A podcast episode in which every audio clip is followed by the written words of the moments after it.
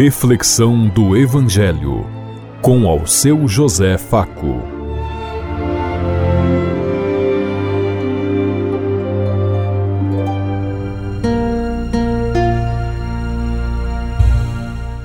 Paz bem a todos os ouvintes da Rádio Construtiva e todas as emissoras em sintonia conosco e o povo que nos ouve. Queremos levar até você uma mensagem de amor através da palavra de Jesus Cristo Hoje no Evangelho de Lucas, capítulo 7, versículo 24 a 30. Quinta-feira, 15 de dezembro de 2022.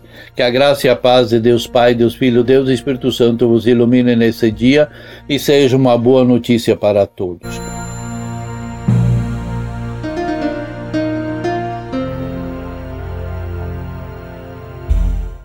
O Senhor esteja conosco, Ele está no meio de nós. Proclamação do Evangelho de Jesus Cristo, narrado por São Lucas. Glória a vós, Senhor. Depois que o mensageiro de João partiu, Jesus começou a falar sobre João às multidões. Que fostes ver no deserto? Um caniço agitado pelo vento? Que fostes ver? Um homem vestido de roupas finas? Ora, os que vestem com roupas preciosas e vivem no luxo estão nos palácios dos reis. Então, que fostes ver? Um profeta?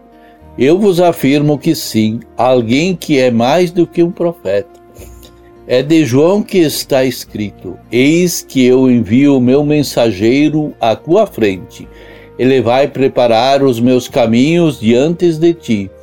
E eu vos digo: entre os nascidos de mulher, ninguém é maior do que João. No entanto, o menor no reino de Deus é maior do que ele.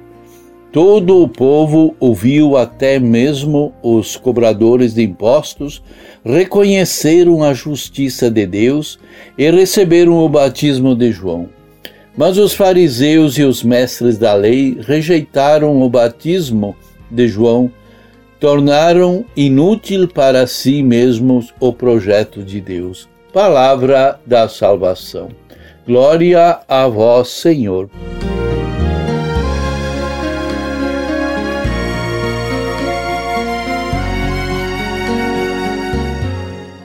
Com o profeta João, Jesus aprendeu a necessidade de lutar pela superação das desigualdades socioeconômicas que existia naquele tempo.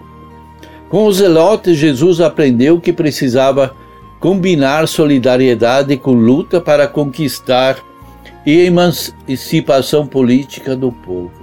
Com os idosos, Jesus aprendeu a ler os sinais dos tempos.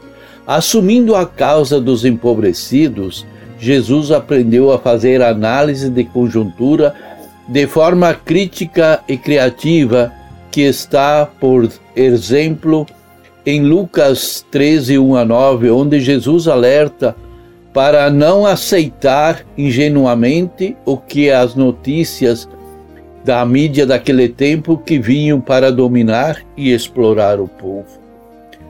Ao ver os e sentir a exploração que os imperialismo que o imperialismo romano causava, Jesus denunciou o governador Herodes e o chamou de raposa por tributação injusta ao povo e o prisionamento em massa por críticas ao poder. Jesus foi condenado à pena de morte pelo Estado em conluio com o Sinédrio porque porque o poder religioso dominante daquela época, dos saduceus e dos doutores da lei, era o grande proprietário das, das terras daquela época e do poder e não aceitavam críticas. Com a mulher cananeia sírio-fenícia, Jesus se libertou do patriotismo que excluíam os pobres, as viúvas e os órfãos e os estrangeiros do reino de Deus. Com os que eram considerados impuros e hereges, Jesus aprendeu a ser subversivo.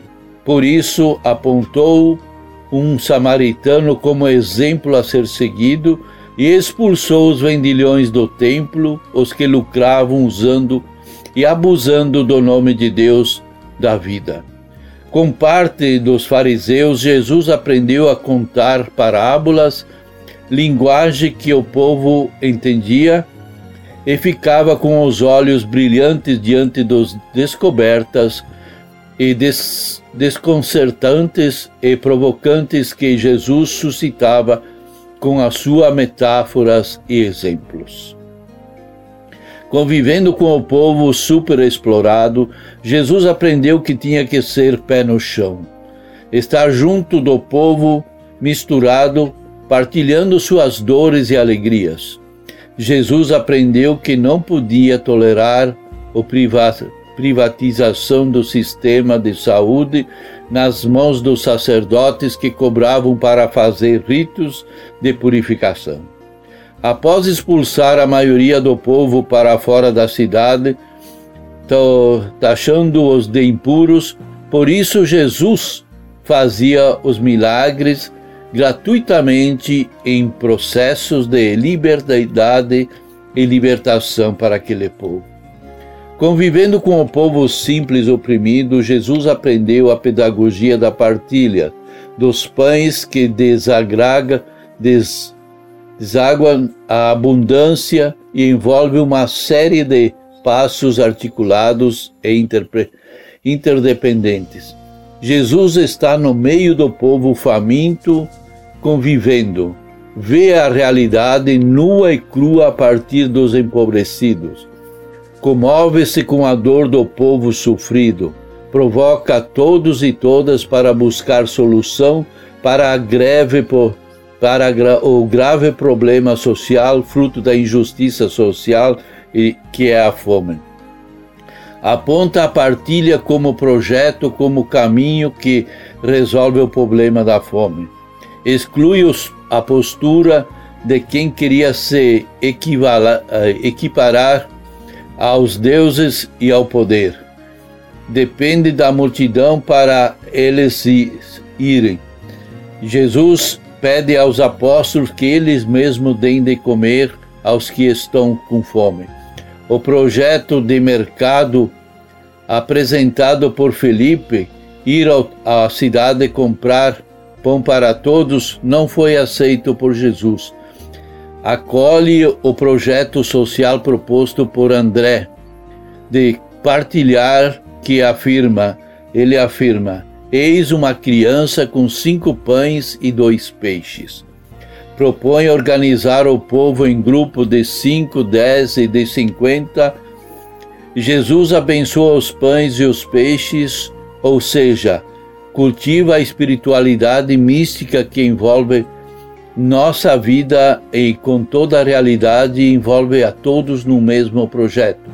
Conta com a liderança no meio do povo para repartir o pão.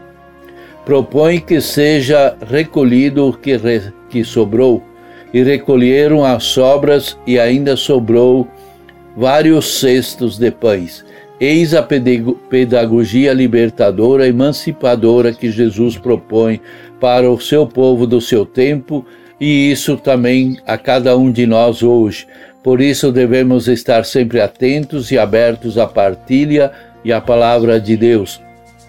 Com a sabedoria libertadora de Jesus, que está em sintonia com a sabedoria dos povos, hoje dos, temos os indígenas, os povos tradicionais, os e muitos outros que estão passando necessidade, nós devemos ser luz do mundo e sal da terra para esses povos, como nos diz Jesus, e partilhar com eles a nossa vida para que eles se encontrem e encontrem a Deus libertador. Quem é Jesus para você? Você já o encontrou? Está esperando alguém mais forte e poderoso? Você ama a Deus e é capaz de sentir a sua presença viva no meio de sua caminhada? Pensemos em tudo isso enquanto eu lhes digo. Até amanhã, se Deus quiser. Amém.